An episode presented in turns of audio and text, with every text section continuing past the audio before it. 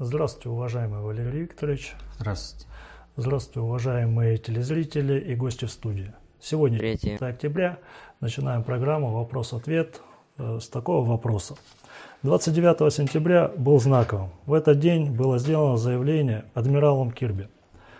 Последствия таковы, что гражданская война в Сирии продолжится, экстремисты и экстремистские группы продолжат пользоваться вакуумом власти, существующим в Сирии, для расширения своих операций, которые будут включать в себя, несомненно, удары по российским интересам, возможно, даже по российским городам. И Россия продолжит отправлять домой военных в мешках для тел, и они продолжат терять ресурсы, возможно, даже снова самолеты. Прокомментируйте, пожалуйста. Ну, надо сказать, что это заявление действительно наделало много шума. На него оперативно и очень качественно ответили наш э, МИД, наше Министерство обороны. И вот это заявление не так просто, как э, может показаться, хотя оно очень простое.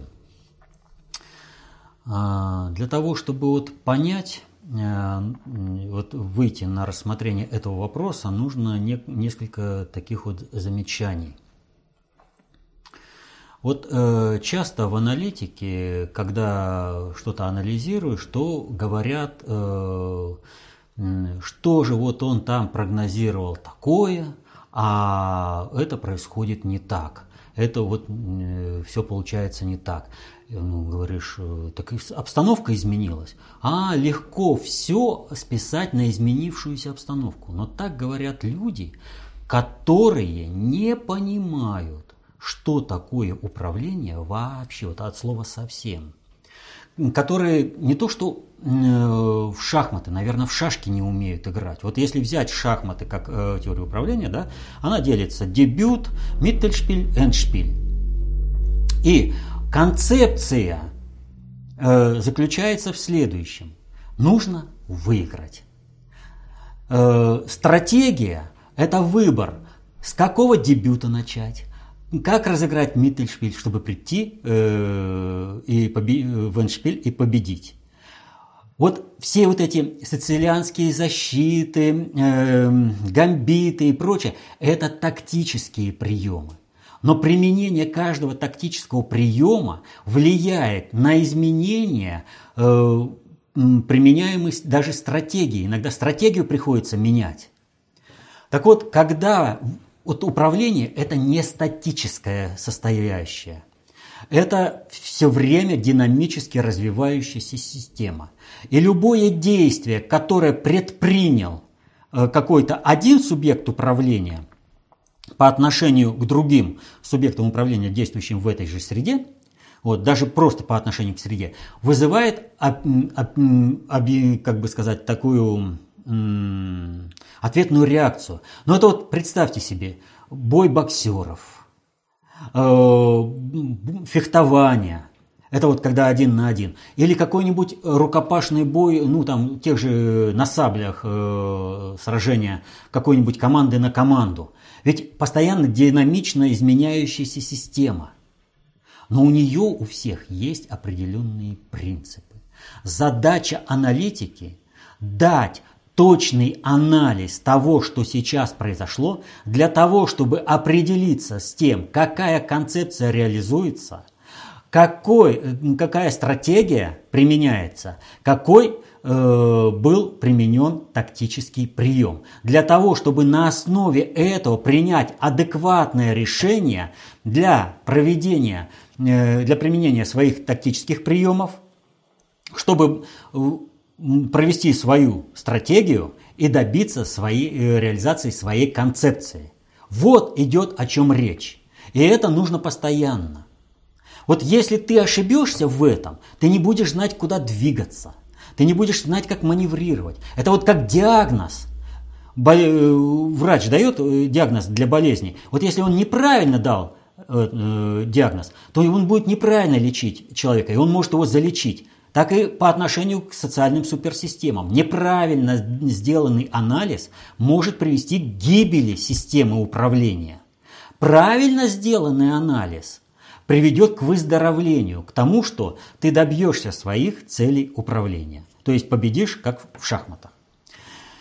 И вот э, на этой основе э, я бы хотел э, процитировать, когда делаю недельный обзор, у меня иногда эпиграфы такие э, появляются, э, которые характеризуют э, основу того, что произошло, которые как бы объясняют, э, дают базовое понятие того, что произошло.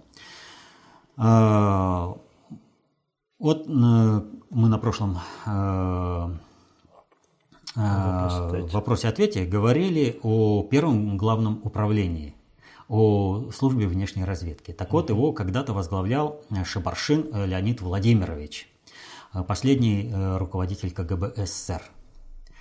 И вот есть у него книга «Из жизни начальника разведки». А там у него есть очень интересная фраза. Это тот самый Шабаршин, который точно говорил, что он-то знает, о чем речь идет в отношениях России и Запада. Он знает, что Западу от России нужно только одно, чтобы России не было. Вот. Так вот, э, в книге «Из жизни начальника разведки» он э, сказал следующее, я прям зачитаю. Роль ошибки, просчета, легкомыслия и просто глупости никогда не учитывается в анализе политических ситуаций. В материалах расследований, отчетах, публицистических статьях, научных трудах логика и разум вносятся туда, где господствовали неразбериха и некомпетентность. Отметается элемент случайного, все события нанизываются на железный стержень рациональной, злой или доброй воли. В жизни так не бывает. И вот э, события, которые произошли, связанные с адмиралом Кирби, это вот, ну просто классический пример того, о чем говорит Шибаршин. Что глупость, легкомыслие, просчет. И в этом не надо видеть э, какого-то э, там глубинного э, смысла, какой-то там, э, как сказать, тонкой игры, что ли. Что здесь произошло? Вот надо понять. Э, в анализе нужно... Вот он говорит, что никогда не учитывается в анализе. Учитывается достаточно общая теория управления, учитывает субъективный фактор везде. Поэтому можно видеть, где расчет а где просчет, легкомыслие, глупость. Вот. И в данной ситуации э, мы в отношении адмирала Кирби говорим, что это просчет, легкомыслие и глупость. Так вот, о чем идет речь? Совсем недавно э, Соединенные Штаты нанесли удар по войскам в Сирии, сирийским войскам. И многие заговорили о Третьей мировой войне, что вот сейчас мы с, с американцами схлестнемся, что вот сейчас произойдет нечто ужасное, что все погибло, и клиент уезжает, гипс снимают, как говорится. Вот. А э, на чем это говорилось? Она в святой уверенности. Соединенным Штатам нужна Третья мировая война. С этим никто не спорит. Но какая Третья мировая война нужна Соединенным Штатам и страновой элите США, которая бьется на это? Соединенные Штаты в течение 20 века стали проводниками и организаторами двух мировых войн. Первой мировой в 14 году и Второй мировой, как бы ее считают, с 1939 года, хотя она началась раньше. Ее, по сути, надо отчитывать с 1936 года, с революционных событий э, в Испании. Вот. Э, тогда же начались события и на Дальнем Востоке в Китае, и Япония э, и Китай. Вот. Так вот, э, Соединенные Штаты они всегда воевали на чужой территории чужими руками. И в Первой мировой войне, и во Второй мировой войне. Они и в Первой, и во Второй мировой войне вмешивались на последнем этапе. Но вот как они вмешивались? Они, э, вот представьте себе, дерутся два рыцаря, два богатыря. И один, э, так скажем, э, кто-то со стороны, он как бы э, подбадривает одного из дерущихся, но другому посылает все время сигналы, что я с тобой.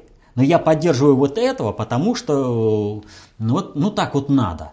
И э, Соединенные Штаты и в Первую, и во Вторую мировую войну никогда в чистую не играли ни за одну сторону. Они ленд-лиз для Советского Союза, но в то же время научно-техническое полноценное сотрудничество и даже э, в части политического прикрытия организации разных потоков для э, Третьего Рейха, для того, чтобы он побольше, как сказал Труман, э, мы посмотрим, кто из них будет побеждать и будем помогать слабым, чтобы они побольше убивали друг друга. Вот. На последнем этапе когда богатыри, богатыри, так скажем, уже все, э, израненные, уставшие, все, и вот один повержен, а другой готовится нанести удар, вот этот, кто был на, э, в стороне, смотрел, подскакивает, э, наносит удар, не смертельный, но обездвижущий, и заявляет о своей победе, или же о победе совместно вот с этим богатырем. Пока богатырь ошарашенный, уставший и все прочее чего-то решает, тот начинает делить гешефт. В первую очередь делать гешефт. Это Соединенные Штаты. Они всегда так делали. Э, Соединенные Штаты – это страна, которая не выиграла ни одной войны. Соединенные Штаты, которые показали, что их армия, в общем-то, всегда э, недееспособна для большого противостояния.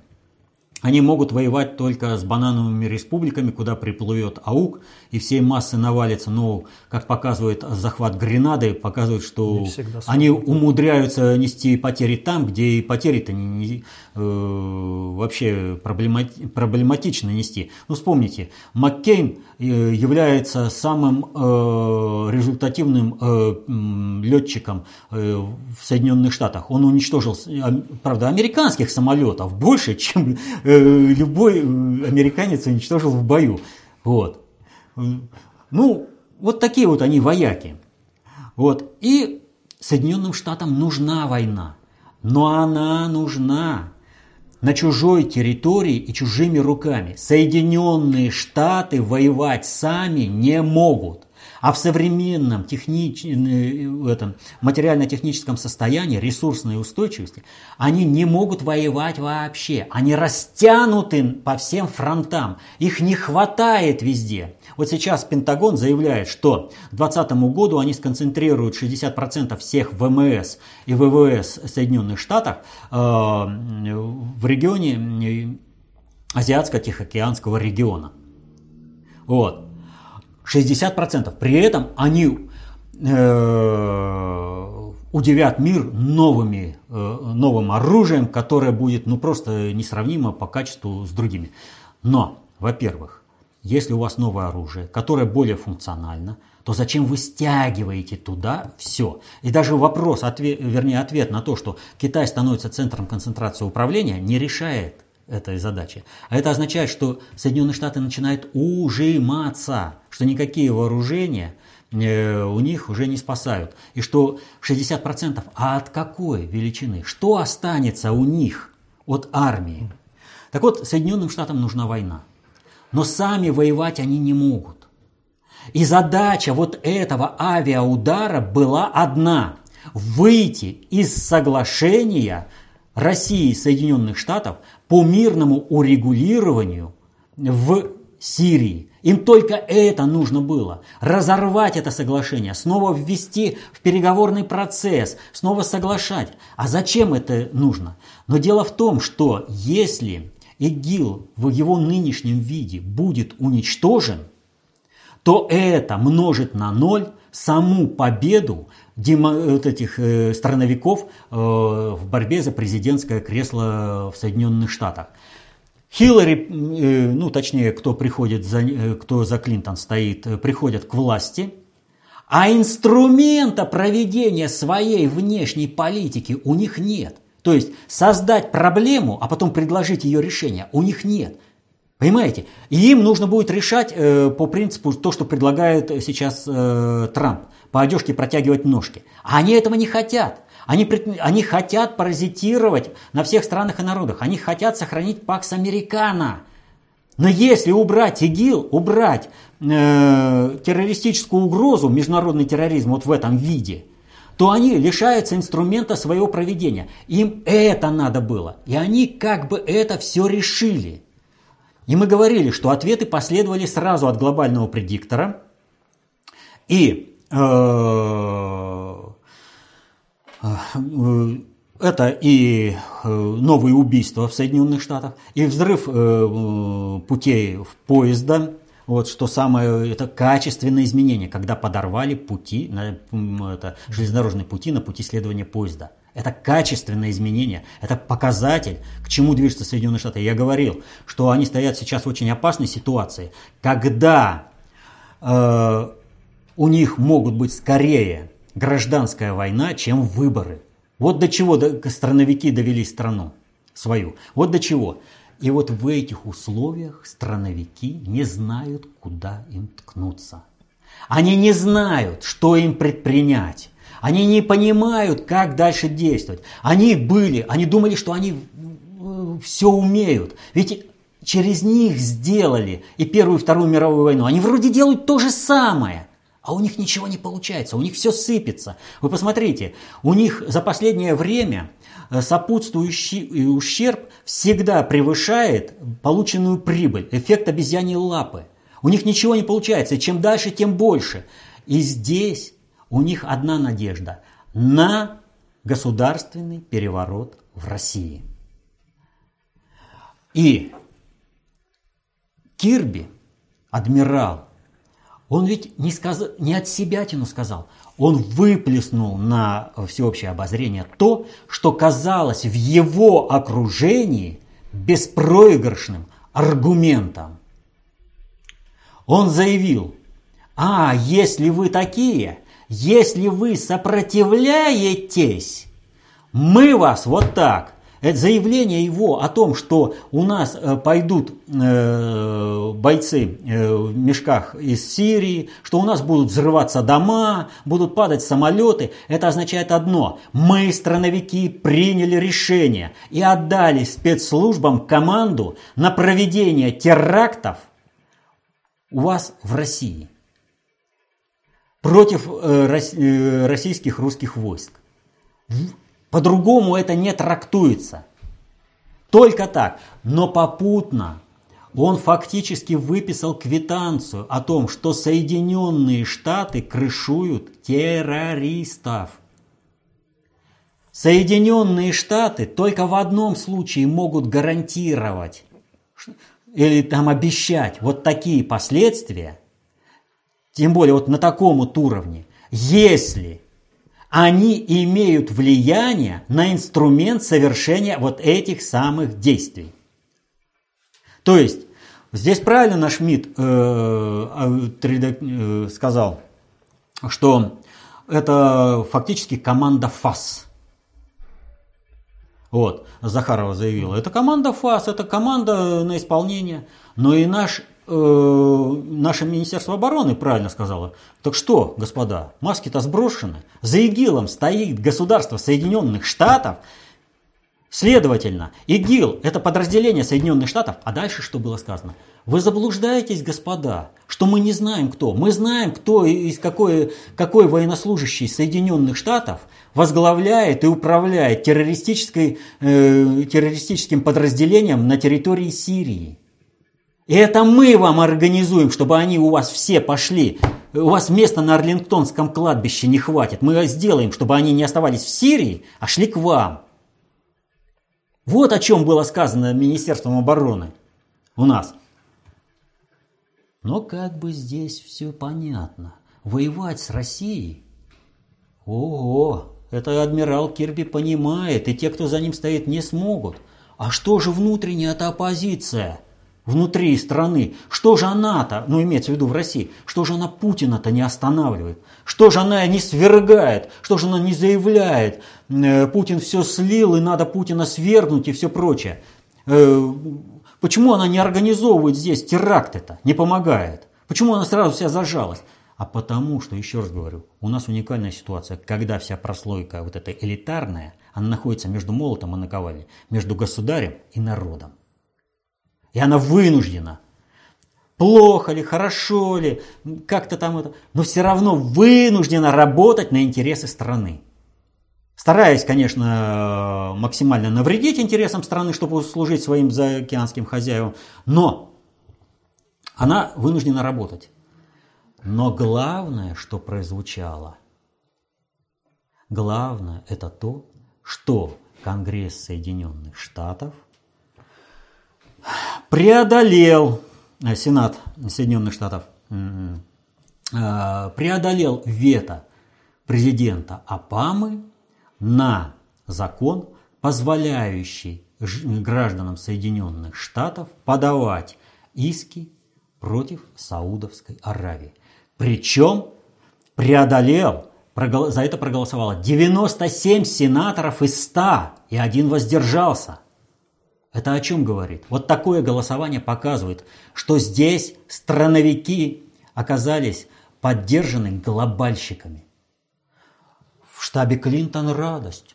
Клинтон подписала бы этот законопроект сразу же. Мы круче всего, мы самые-самые главные. Вот. Она подписала бы сразу этот законопроект. То есть их ошибку управления, их глупость тут же усилили глобальщики, поддержали своим ресурсом и сделали такое массовое заявление. Ну на что обратил внимание э, наш МИД? Наш МИД обратил сразу на несколько моментов э, внимания, и в частности то, что вот этим законом Соединенные Штаты распространили юрисдикцию внутри государственного США на весь мир. На каком основании они э, вот это выносят?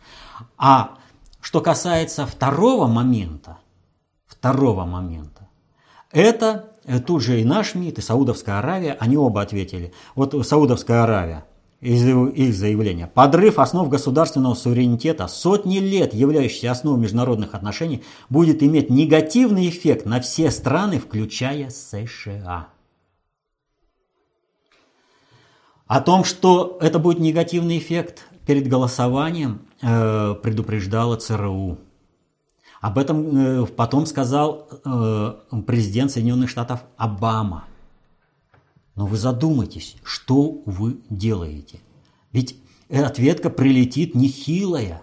У вас нет этого ресурса. И даже дело не в том, что когда этот законопроект был внесен в апреле месяце, Саудовская Аравия пообещала вывести из Соединенных Штатов 750 миллиардов долларов, то есть предъявить к оплате долги. Соединенные Штаты, они э, устойчивы только в одном плане, когда они живут в долг, и эти долг, и этот долг никто не требует. Но теперь, смотрите, Саудовская Аравия на э, паях с Соединенными Штатами, э, ну это вот как полевой штаб Саудовская Аравия, управляют ИГИЛ э, в районе Ближнего Востока и Магриба.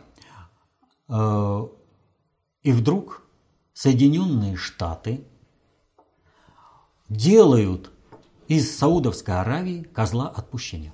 Саудовская Аравия была их союзником.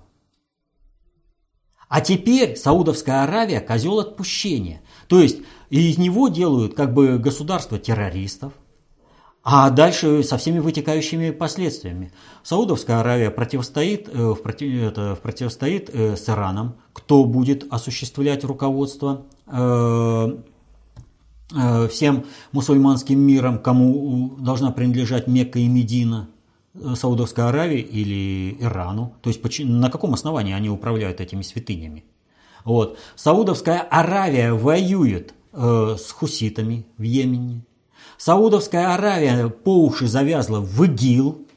И в это время на Саудовскую Аравию Соединенные Штаты направляют свой удар для того, чтобы решить свою внутреннюю проблему. Направляют по принципу «бей своих, чтобы чужие боялись». Это что, так действует государство, которое нуждается в союзниках?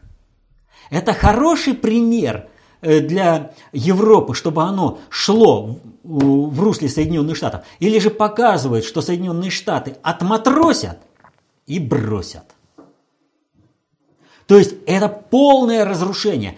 И о чем предупредили? теперь все государственные служащие Соединенных Штатов находятся под ударом. Если раньше какая-то не там, где бы американские военные кого не убивали, они все равно были неподсудны, то теперь в любом случае с них начнется. А там доберутся и до дипломатических работников, и до других представителей американского государства. Государство посыпется. И вот когда они это осознали, он, э, Кирби, сразу, а что, а я все, я назад пойду. Я буду вас это самое, я так не говорил, я чё? Вот вы же не возмущались так, когда Кир, это, Керри год назад предупреждал о том, что вот такие вот атаки могут быть. Но вот здесь вот надо понимать положение Керри. Нью-Йорк Таймс опубликовала очень интересный э, там 40-минутную 40 запись Э, по общению Керри с э, оппозиционерами в Сирии, где он там, да мы, я лично там делаю вот то-то, то-то, то-то, а мы готовы вам сделать, но вот это Обама не хочет, э, вот это, и главное, нас русские переиграли. Мы хотим вам сделать, но нас переиграли. Но вопрос заключается в следующем. Он секретарь Госдепартамента США. Понимаете? И он говорит, нас переиграли. То есть не к нам претензии. Мы за, вот сколько можем. Но вот русские настолько сильны. Пред, министр иностранных дел, если так перевести, э, Соединенных Штатов заявляет, Соединенные Штаты ничего не могут сделать с Россией. Она очень сильна. Понимаете? Он для этой роли выполняет свою миссию. Он является как бы сторонником э, Клинтон, он никогда не оглашает, потому что все как бы знают, что Клинтон придет, и Керри не будет госсекретарем, хотя он и по возрасту, ему зачем это уже надо, быть госсекретарем. Но все его действия и действия Обамы навешивают на Клинтон один сплошной негатив, что они ничего не могут, что они берутся за дела, которые не по силам Соединенным Штатам. Он сливает. А самое главное, что Керри оглашает? Он оглашает связки страновой элиты с теми инструментами, которые подлежат э, не обрезанию вообще, а стрижке, так скажем привести в удобоваримый вид. Ну, кустарник там разросся, его надо сделать квадратненьким снова, чтобы он некоторое время не привлекал внимание, э, что он нанесет там какой-то вред а, так как декоративное устройство. Ну, мало ли, какое там еще будет террористическое объединение. Вот. Им нужна вот эта вот стрижка. И он говорит, ну ничего не сделаем, все. А это что означает? Это перестройка всего управления мира. Полностью. Но в, этом, в этой связи вот, э, когда вот эти действия, это вот глупость, просчет, легкомыслие страновиков, их непонимание глобальной политики. Они думают, что они могут играть на равных с глобальным предиктором. Но, как показывает практика, они не могут. Но э, вот эта кризисная, достаточно такая кризисная ситуация, она кризисная не только по вот этому событию с заявлением Кирби, э, с некоторыми такими заявлениями Керри о том, что Соединенные Штаты там прекратят сотрудничество с Россией, там ну, много чего сделал. Вот. Э, здесь целый комплекс. Ведь Россия не в безвоздушном пространстве. И атака Запада на Россию, она идет перманентно с использованием различных механизмов – Здесь и Боинг э, э, сбитый над Украиной, и Украина, и Европа э, с ее санкциями, вот, и, и, и Япония э, с ее территориальным вопросом. Ну, масса всего. Опять же, попытка раскачать конфликт между Индией и Пакистаном, что выявляет, что там среднее генеральское звено, даже не высшее звено генералов – а среднее генеральское звено – это максимум, где была эта провокация осуществлена. Вот, то есть кто там покрывал, ну кто вылез э, с комментариями, что будет там ядерная война. Ну вот смотрите по этим генералам и берите. Вы знаете, что это вот подпиндосники, которые ради интересов Соединенных Штатов готовы свою страну спалить в ядерной войне. Вот. И ради этого они осуществляют э, все эти провокации. Масса. У нас и, и с Китаем э, не такие вот, ну как, э, большие там. Вот э, в этой связи э, надо отметить очень высокую интенсивность э, работы министра иностранных дел Лаврова и его заместителей. Вот 26 э, сентября Лавров дал вообще очень серьезное интервью, которое он э, завершил очень серьезным посылом. Очень серьезным посылом. Он сказал, э, последняя его фраза, что с такими партнерами все, все больше и ну, каждодневно убеждаешься, что у России есть только два союзника – и армия, и флот. То есть надеяться, в общем-то, не на кого, надо выплывать самим. И вот выплывая здесь самим, э, получается интересная картина. Смотрите, 30, 29 в кризис э, Захарова работает очень плотно и, и дает э, отдельно интервью «Комсомольской правде». 30-го э, интервью Лаврова BBC и интервью его заместителя Сыромолотова «Россия сегодня». Вот. О чем идет речь? Почему вот такая интенсивная работа? Здесь э, вещь такая. У нас, хотим мы того или не хотим, но мы вынуждены снова говорить о том, что у нас отсутствует такой инструмент проведения внешний, я уже не говорю глобальный, не до этого. У нас нет такого инструмента проведения внешней политики, как Financial Times, New York Times, Süddeutsche Zeitung. У нас есть Russia Today, но это уровень Associated Press – это Франкфуртер Allgemeine. Это вот уровень. Это, не, это другой уровень, это оперативный уровень. А нам нужен методологический уровень. И здесь, вот представьте себе ситуацию. Э, идет война. У нас есть ученые, которые разработают такое оружие, которое принесет победу. У нас есть рабочие, которые сделают это оружие, которые принесет победу и, и сократят э, количество жертв. Но на это требуется времени. Но этого времени не будет, если сейчас атаку не отбить. Почему в 1941 году бросались в бой э, ополчения и курсанты военных училищ? Сейчас нужно и вот представьте себе, что вот этих ученых, высококлассных рабочих бросают в бой, отбивать атаку, когда они должны заниматься своим делом. Но они идут в бой, потому что нет этого ресурса, нет ни одной попытки создать этот ресурс, потому что нет понимания, как надо работать.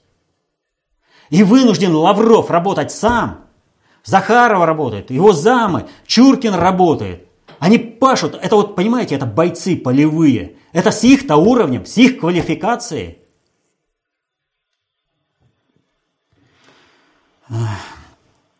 Уже сейчас на Западе слышны мнения о том, что, ну это от, от глобальщиков мнение, надо вводить ротацию, и чтобы министр иностранных дел работал не только на эту страну, на одну страну. А вот когда у него закончится срок, чтобы вот у него квалификация не понижалась, то его перевести министром иностранных дел другой страны. Ну и вот высказали желание, а не, не предложить ли Лаврову, чтобы он стал министром иностранных дел Соединенных Штатов.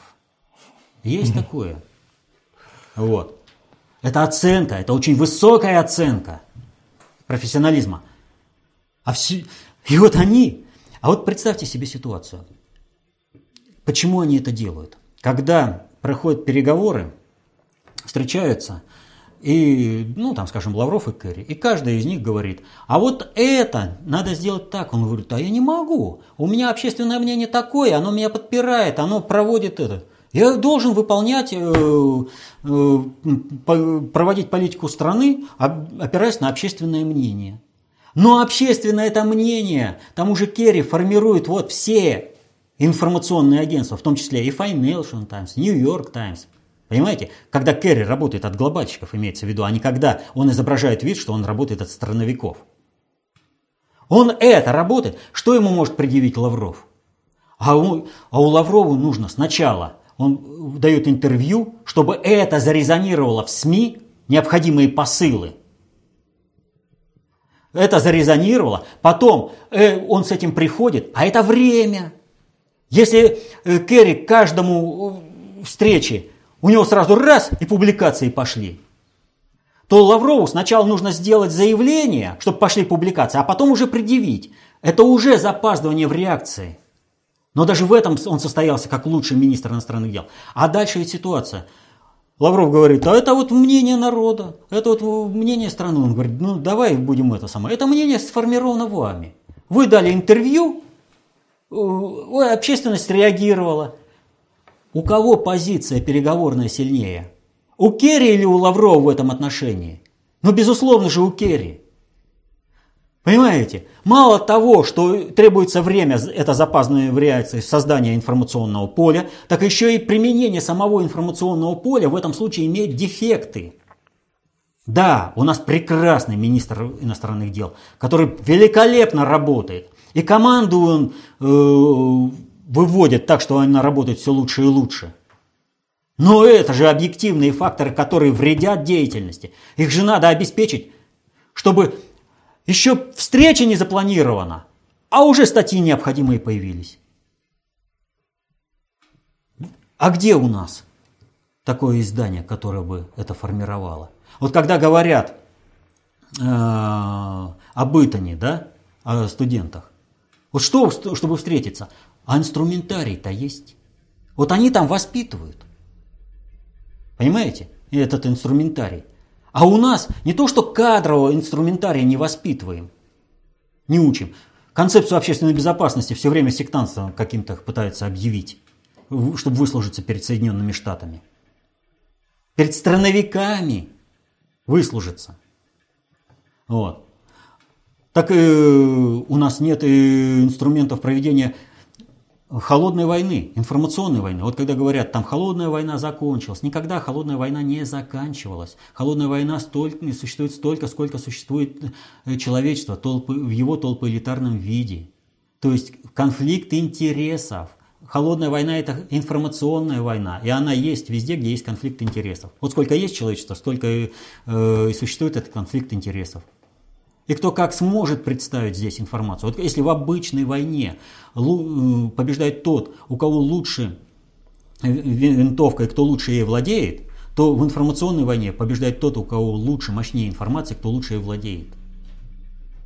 Но понимаете, есть одна особенность. Винтовок должно хватать на всех. И информации должна быть в необходимом количестве, чтобы на ней строить это, управление. Вот о чем идет речь. Так что э, мы опять возвращаемся э, к тому, с чего я начал.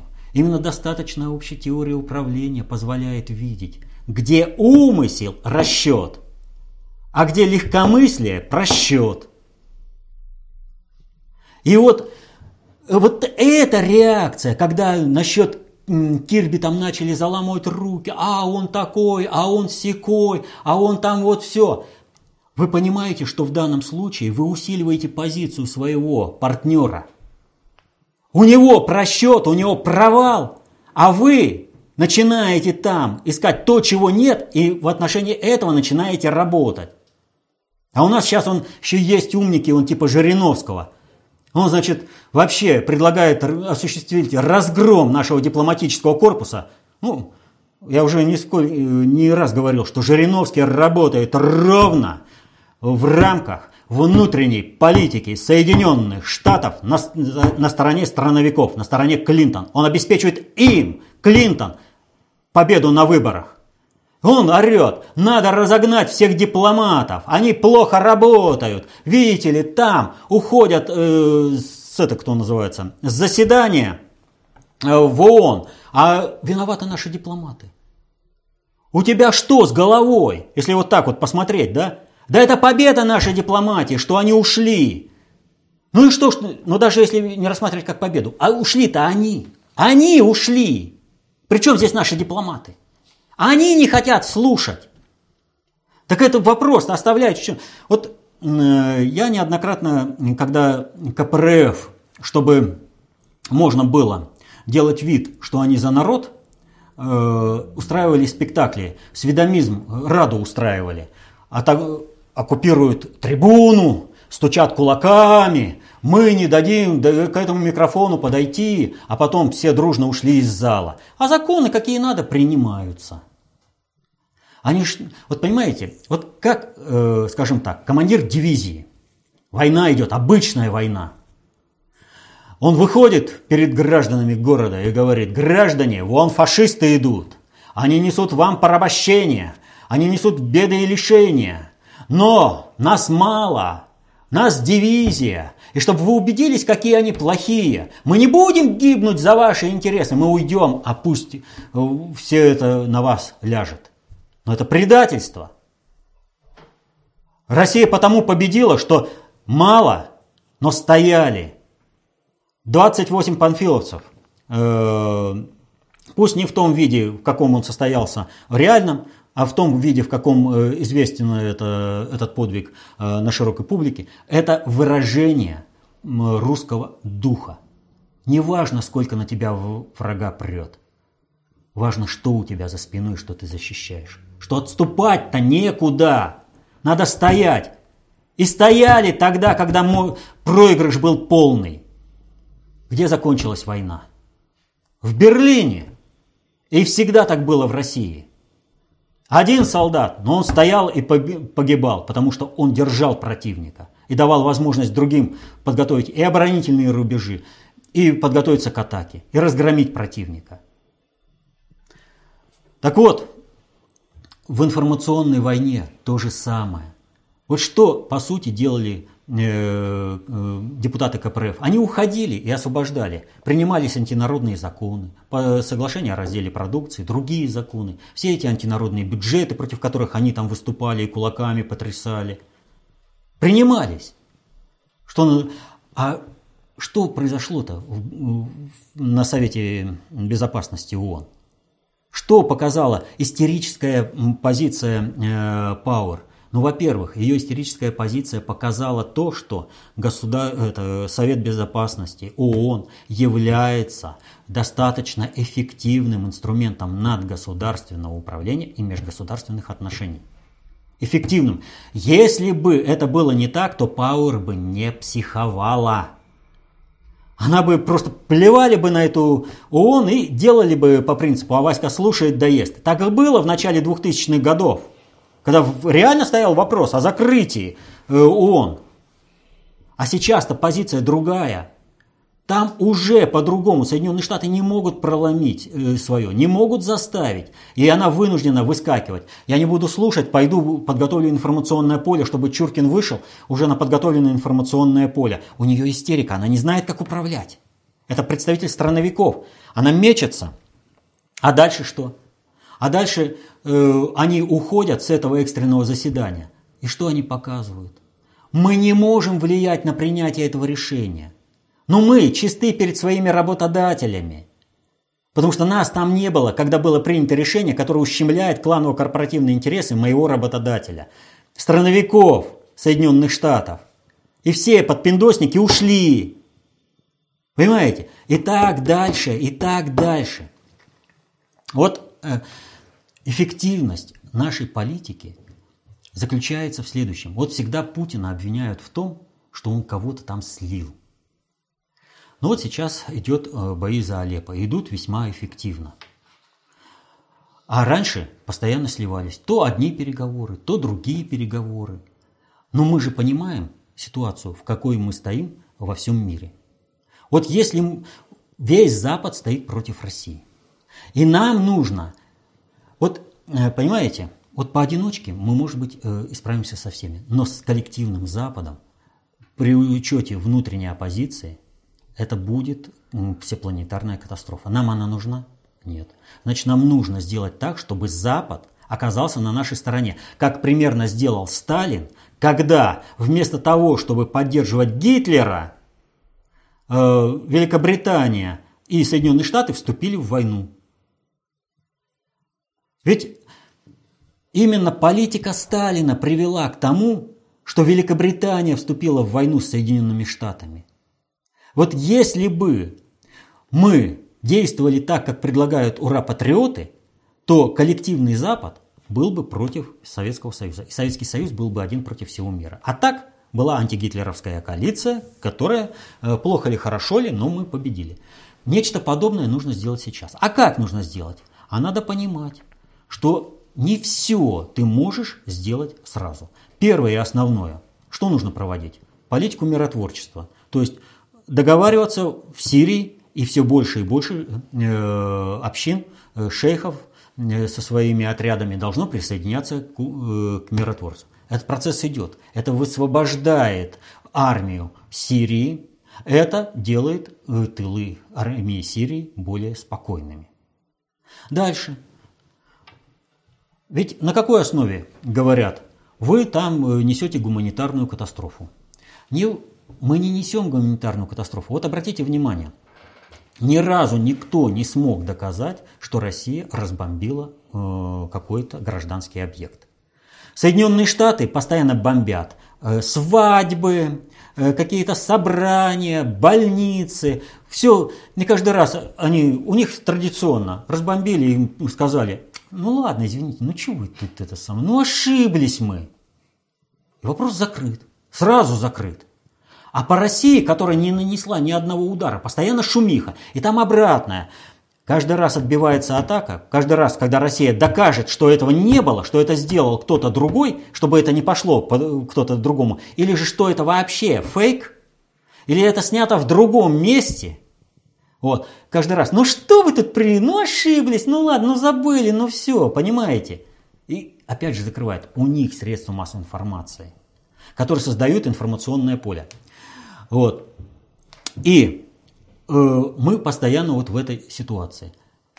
Власть, реализуемая на практике способность управлять. Управление – процесс информационный. Распространение информации есть управление. Нам нужно, чтобы распространялась другая информация. А для этого требуется время и маневр. Дипломатический маневр. Мы тоже, мы же почему против э, террористов сражаемся? Чтобы защитить мирное население. Нужно перемирие. Давайте сделаем это перемирие. Вы настаиваете, вы обещаете, что вы отделите э, хороших террористов от плохих террористов. Ну согласны, давайте попробуем, что там. Вы говорите, что они, хотя террористы все плохие, что вот это вроде как вы случайно записаны в террористы, а они там эти, э, как сказать, оппозиционеры хорошие, да, но случайно перемешаны. Давайте сделаем одно перемирие сделали короткое, не хватило. Но почему же вот эти террористы-то, ваши хорошие, провели э, полностью перегруппировку и снова, э, вот, воспользовавшись этой пазой, и пошли в атаку. А мирные жители как были в заложниках, так и были.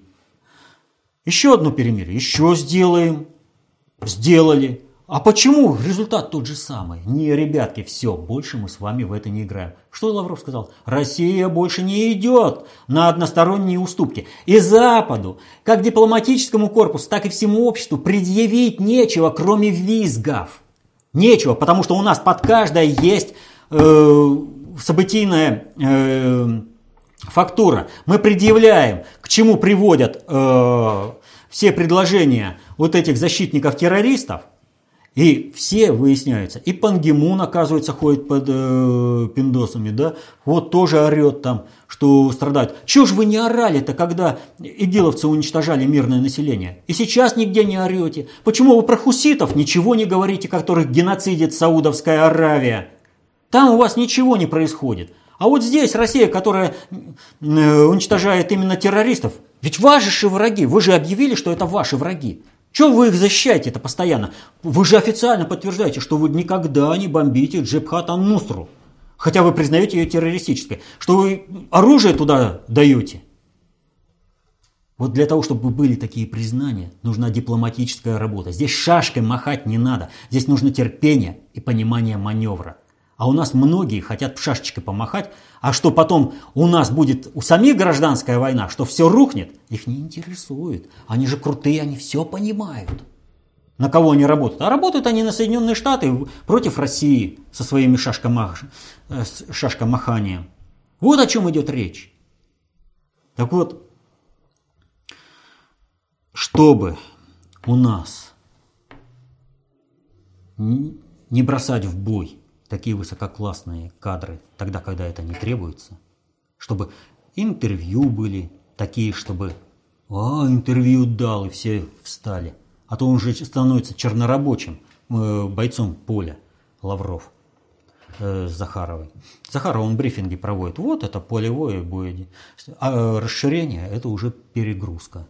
Так вот, чтобы не было перегрузки, нам нужны нам в любом случае нужны, даже при том, что будут и пресс-конференции, брифинги, интервью, все будет.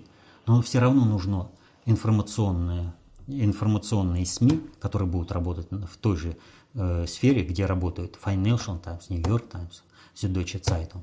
Нам нужно создавать поле, нам нужно усиливать позицию нашей дипломатии. И тогда меньше крови будет при проведении вот таких э, маневров, как вот в Сирии с этими замерениями. Вот, в принципе, коротенечко, это сразу подчеркиваю, коротко по вот этому выкрику Кирби. Ну и вы уже упоминали один из сюжетов, э, пока отвечали на предыдущий вопрос. Ну вот по нему есть вопрос. Как вы считаете, по каким соображениям выбран момент для дальнейшего раскрытия информации о России по малазийскому Боингу? Ответ на удар США по сирийским войскам результат выборов ГД, Госдуму подрыв э, доверия к Хиллари Клинтон накануне выборов, плановое продолжение подрыва основ киевской банды или все вместе взято. Это от Антона из Харькова. Ну, вообще-то э, вот это вот все э, уровень максимум, что выходит, это на внешнюю политику, а вопрос стоит гораздо значимее. Вот я неоднократно говорил, что самым тяжелым годом был 2014 год и что сбитие малазийского Боинга – это аналогично Гляйвицу 1939 года. Вот смотрите, что опять вышли Э, вот эта вот комиссия расследования, где причем Украина, которая является одним из подозреваемых в сбитии этого самолета, она там является членом вот этой следственной группы. Да? Что она выдала? Она не выдала ничего. Оказывается, за это время, что прошло с предыдущей пресс-конференции, оглашения предыдущих э, результатов, они смогли только нарисовать мультик. Больше ничего нового они не огласили. Это опять старая заезженная пластинка, что кто-то где-то и как-то. И о чем им постоянно говорят? А где следствие? Следствие-то где?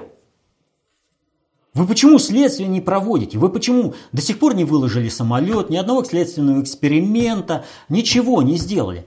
А суть заключается в следующем, что когда проводили сбитие этого самолета, то расследование, оно вот этого сбития, оно не предполагалось вообще.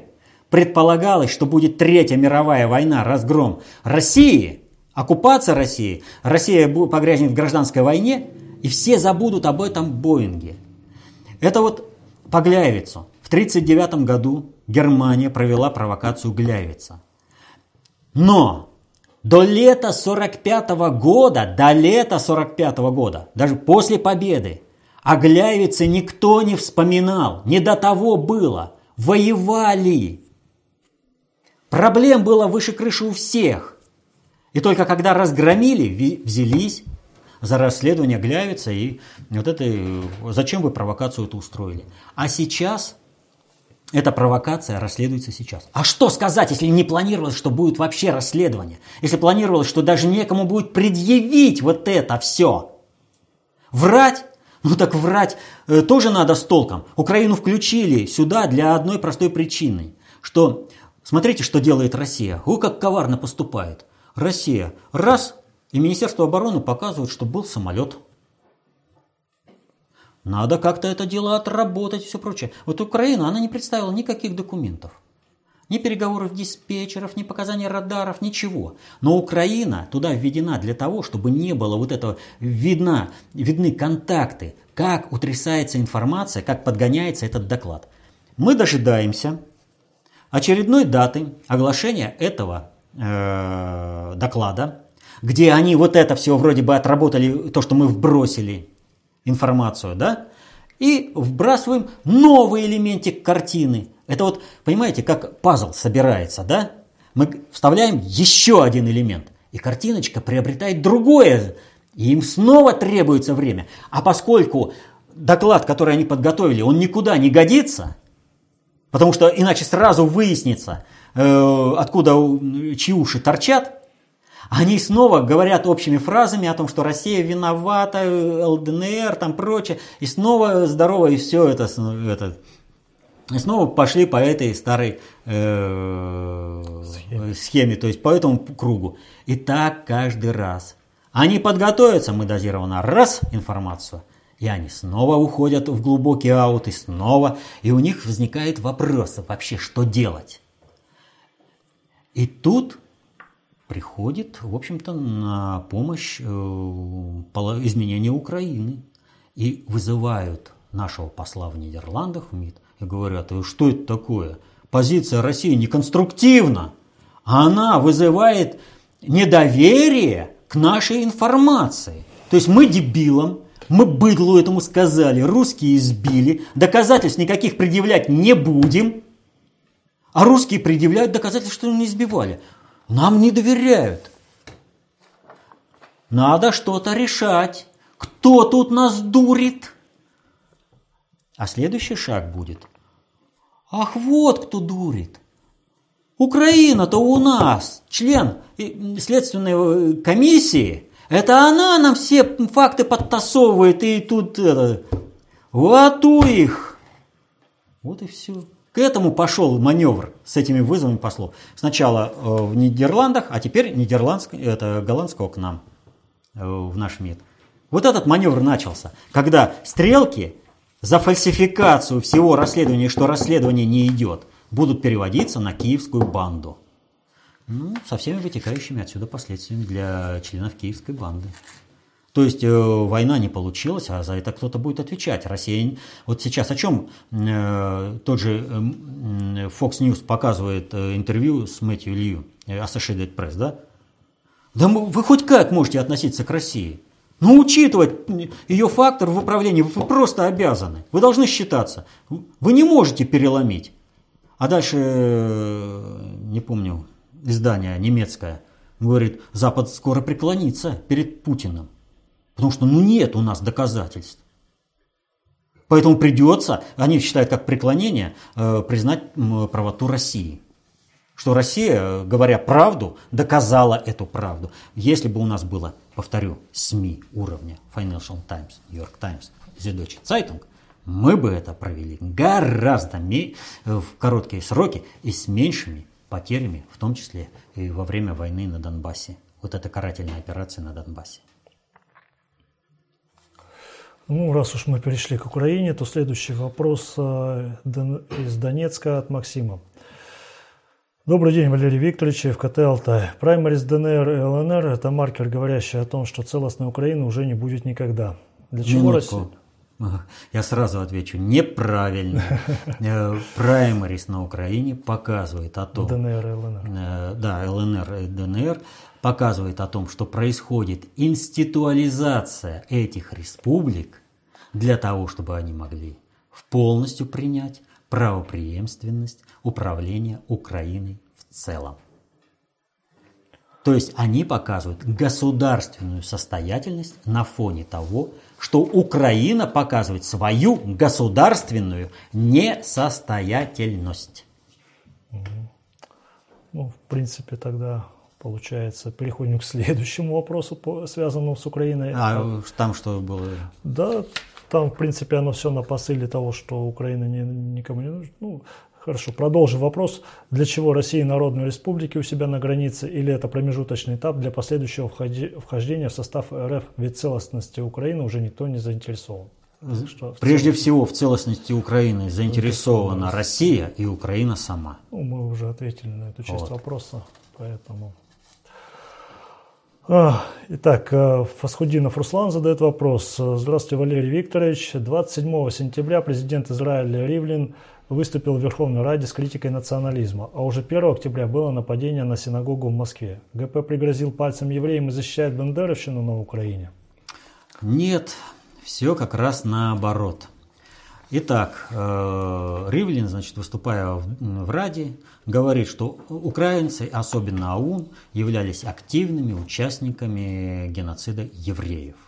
Ев, э, еврейский вопрос, хотим мы того или не хотим. Да, понимаем, что готовится глобальный холокост, замена евреев на армян, а может быть и промежуточное это звено будет ликвидировано, то есть э, сразу пойдут на саентологию. Тут вопрос уже а, как э, карта ляжет и как нужно будет вести игру. То, о чем я говорил, какое, какие тактические приемы вы и приведут к изменению стратегии. То есть в, вот в Великой Отечественной войне были разные приемы. Были и стратегические наступления, но была и стратегическая оборона, закончившаяся ки, это Курской дугой-то. Вот. А, так что э, Вопрос э, заключается в следующем. Э, Ривлин обвинил украинцев в том, в чем они больше всего, э, чем они больше всего гордятся. Понимаете, они, великоукры, сведомиты, вот, они гордились всегда тем, что Э, в том же Бабьем Яру было 1200 украинцев палачами и всего лишь только 300 немцев. Ну их за язык никто не тянул, депутатов-то. Но ведь было заявление, было в 93 году. Хвастались, время было другое. Но сведомые укры, они потому и сведомые, что они дальше собственного носа не видят. И вот они думают, что вот эта обстановка, она будет вечна а положение поменялось. А на Западе еврейский вопрос один из самых главных. То есть э, вот э, Дутерте, э, президент Филиппин, он, значит, сравнил себя с Гитлером, некорректно сравнил. Вопросов нет. Но что дальше-то? Он приносит извинения еврейскому народу, еврейскому народу за 6 миллионов жертв. Минуточку. Но 20 миллионов жертв понес Советский Союз. Это и убитые, и, и практически больше 10 миллионов просто в результате геноцида. Это хатынь. То, что проводили э, украинские эти, националисты, прислуживающие э, гитлеровскому рейху. Ты президент страны. Не знал об этом? Забыл об этом? Или, что точнее, срабатывает дисциплина. Где хозяин, того это. А русские, ну, что с ними считаться? Это вообще, сколько бы жертв не было, это вообще не жертвы. Вот о чем идет речь. Это очень мощный механизм как бы вот раскатывания, нивелирования э, в общественном мнении того, что Э, ну, любого, кого хотят опустить. И в данном случае что произошло? Он приехал и выступил. А дальше укры возмутились. А как это так? Пусть он принесет нам извинения. То есть он там вообще во всем виновен. А я, а мы там великие укры, великие...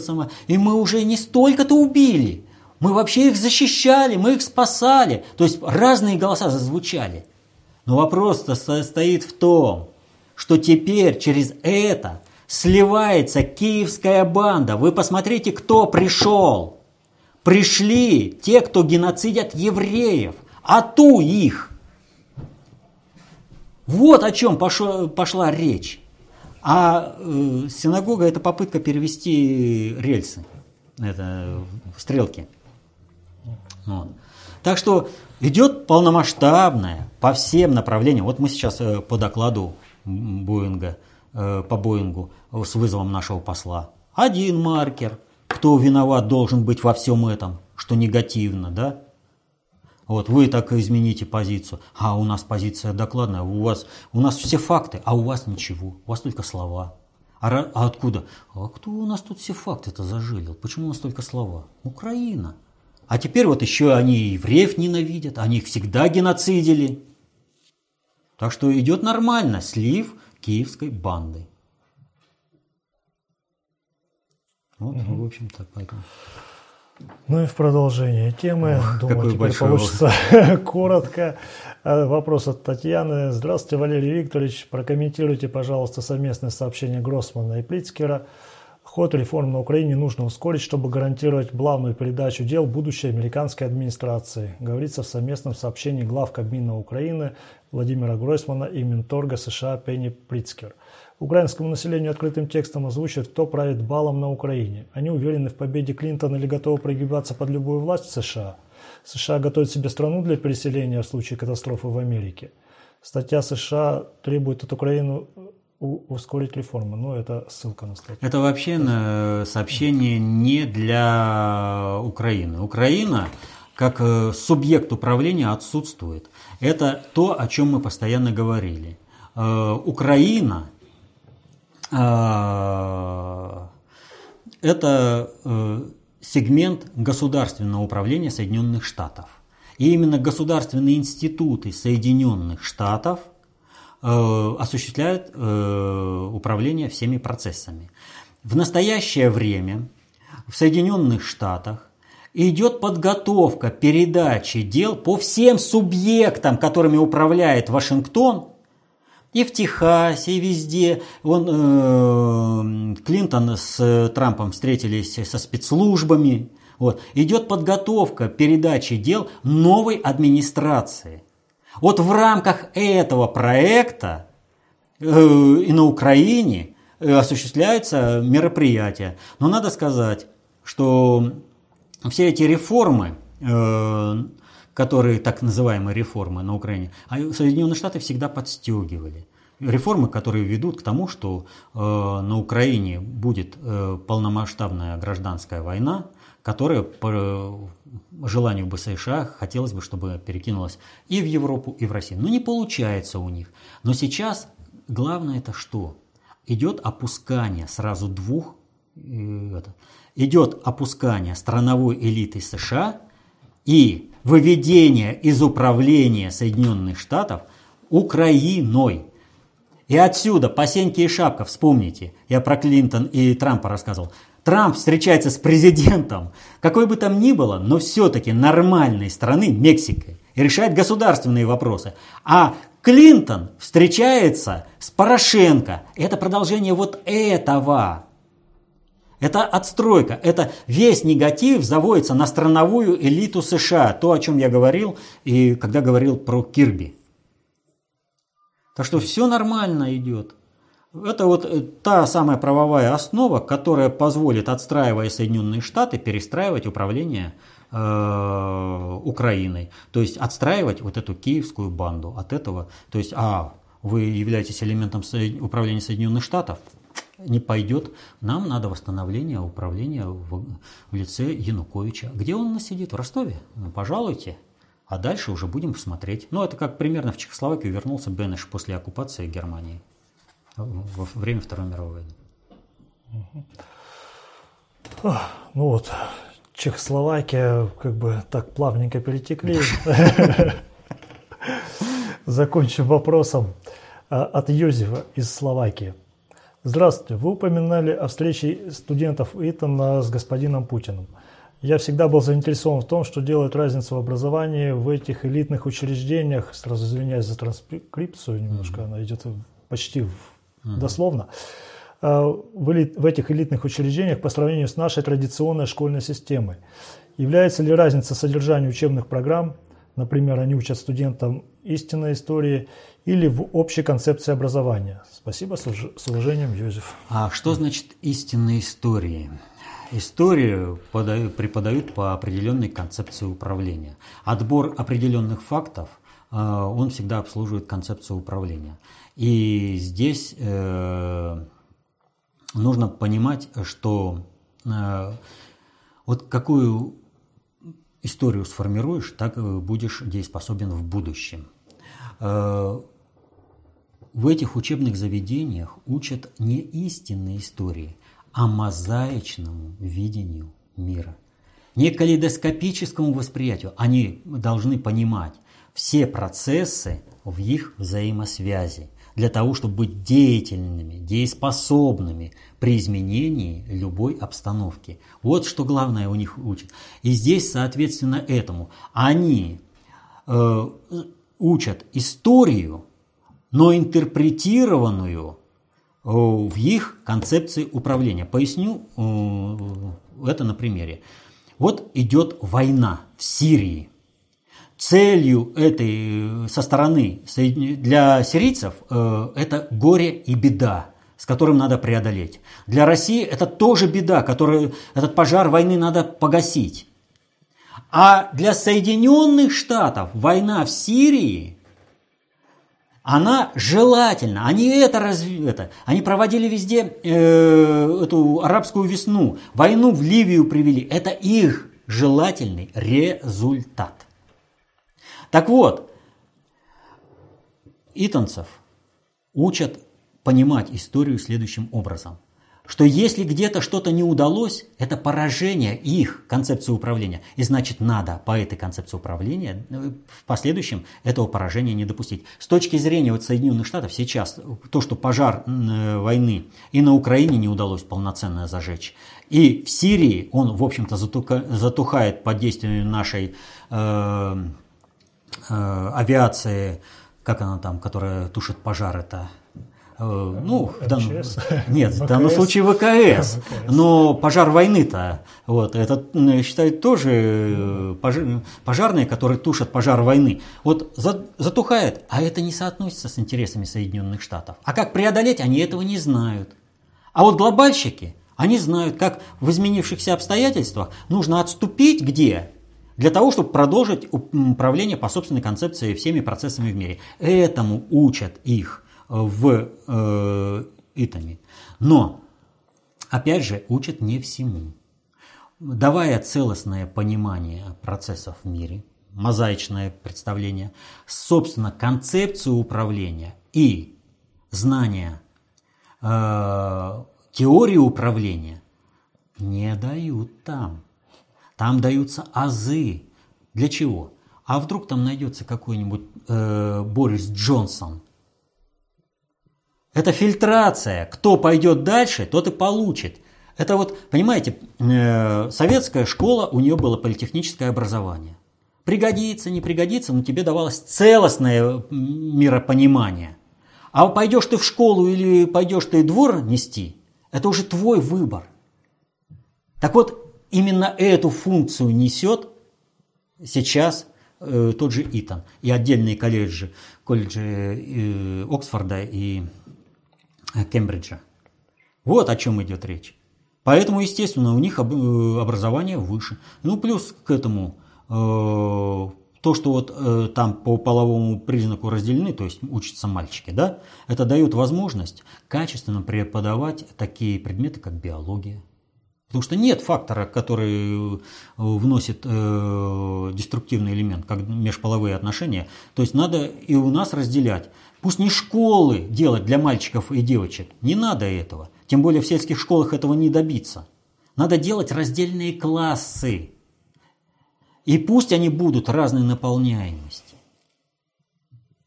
Но надо, э, потому что восприятие одной и той же информации у мальчиков и девочек другое. И нужно, чтобы они не реагировали, не искали одобрения или неодобрения со стороны э, своих сверстников и сверстниц, а чтобы воспринимали предмет – ну и обязательно школьная форма. Вот. Потому что все э, должны по знаниям равняться. Вот. Это обязательное условие. Иначе Россия не выживет. А если не выживет Россия, наступит полномасштабная технологическая катастрофа в мире. Кто через 10 лет придет обслуживать ядерные реакторы?